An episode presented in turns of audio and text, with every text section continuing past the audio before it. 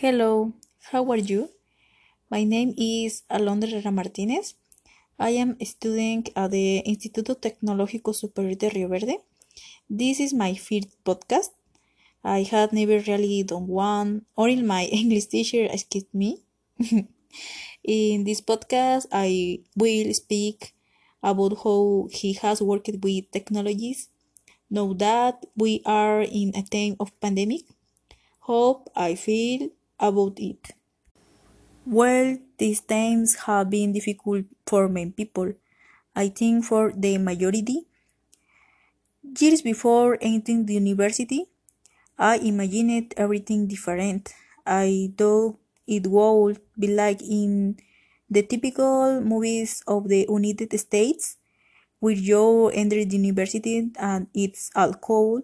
You would you go to the parties, you meet friends, and of course, I would really be 18, 18 years old. But the pandemic changed everything. I really don't know my entry university.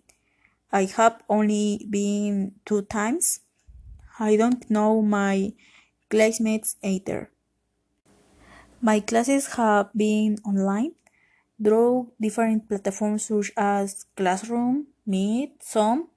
Thanks to technology, we can be in contact from our own, taking care of ourselves. Personally, I wish I could be in face to face classes because there are subjects I don't understand very well online. There are days when when I get really stressed out for that reason. We have the Google and YouTube tool. I try to do a lot of research or watch tutorials when I don't understand a topic.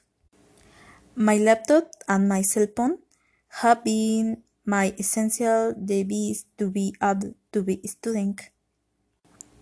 And well, I would love for this to soon so that I can be in my classroom at me my next classmates.